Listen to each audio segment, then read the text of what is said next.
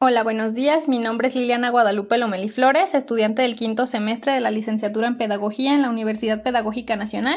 Y el día de hoy les voy a hablar del capítulo 7 titulado Chile rumbo al primer mundo del libro Basta de historias, en donde aparece nuestro autor platicando con Bill Gates acerca de los países con una de las mejores educaciones en el mundo, a lo que Bill Gates responde que es Chile. La razón es porque Chile tiene un buen lugar en los trámites oficiales, en el acceso a Internet de banda ancha y en un buen número de científicos y técnicos entre su país.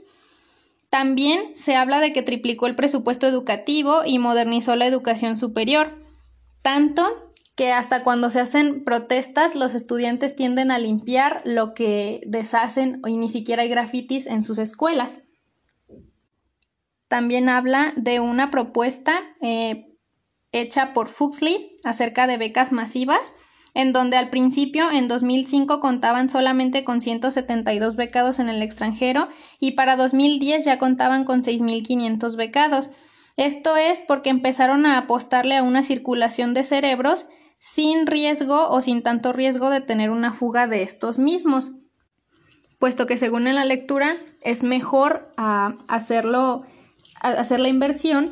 que arrepentirse después por no hacerla y que de todas maneras se tuvieran fugas entre los estudiantes. Algo que también llama mucho la atención es la administración de las universidades, sobre todo de la Universidad de Chile, que es una de las universidades públicas de este país y es que el 65% de sus ingresos proviene de la venta de proyectos o servicios de investigación que hacen los propios profesores de las instituciones, el 25% proviene de los aranceles que pagan los estudiantes y el 14% proviene de donaciones del Estado.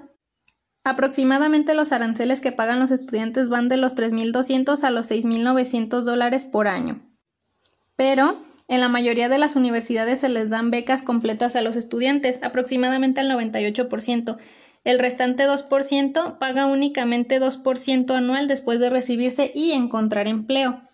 Eso solamente en universidades eh, públicas. Cuando hablamos de las universidades privadas, se habla de que pagan un 6% anual después de graduarse.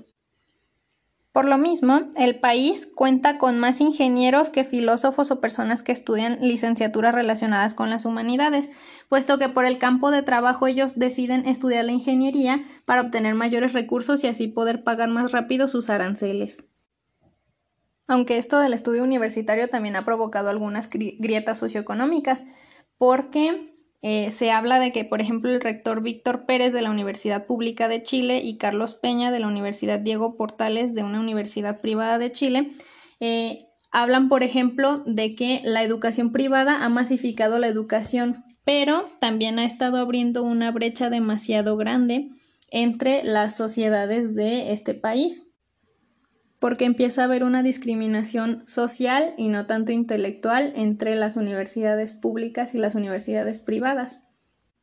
Pero también, o sea, vamos a ver cómo hizo Chile para poder masificar o para poder apoyar tanto a su educación. Y es que ellos empezaron a ver que sí tenían algo de recursos, pero que no estaban viendo cómo explotarlos bien. Entonces lo que empezaron a hacer fue que después de la dictadura del presidente Pinochet, y del destierro de varios intelectuales de su país hacia el extranjero,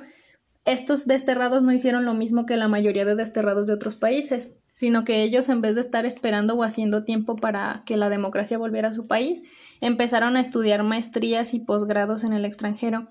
Una vez que se termina lo de la eh, dictadura, regresan a su país con nuevos conocimientos y empiezan a realizar investigaciones e inversiones para poder este, identificar las áreas de oportunidad que tenía su país. Una vez realizados estos estudios se dan cuenta de que tenían que ir a Vietnam y a Noruega para ver lo de la producción del salmón y se empiezan a traer las técnicas innovadoras, empiezan a invertir en tecnología para su producción. Todo lo que recaudaron eh, lo juntaron en 70 empresas privadas que creó el mismo gobierno sin politización Después de, tener una buena producción, venden las empresas a empresas japonesas y toda esa plata o la mayoría de esa plata la invierten en su educación. Así también empezaron a reducir el favoritismo en las administraciones gubernamentales, a reducir la desigualdad, a hacer la educación más divertida y aumentar la calidad de esta misma. Y así fue como Chile progresó tanto en tan poco tiempo. Gracias.